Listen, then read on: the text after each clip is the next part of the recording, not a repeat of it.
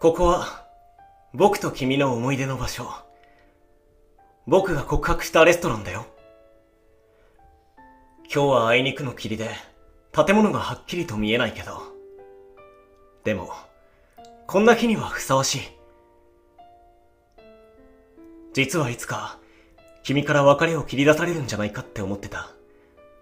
僕は君を愛しているのに、君から感じる愛情は、日に日に少なくなっていった。そして、ついに今日、君は僕に別れを告げた。謝ってほしいわけじゃない。でも、そっか。しょうがないよね。いろいろと考えたんだよ。どうすればいいか。どうすれば君ともっとずっと一緒にいられるか。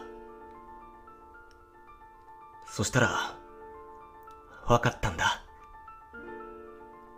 動かないようにすればいいって。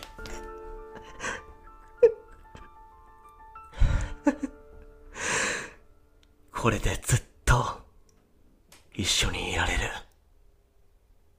また一つ、君との思い出ができたね。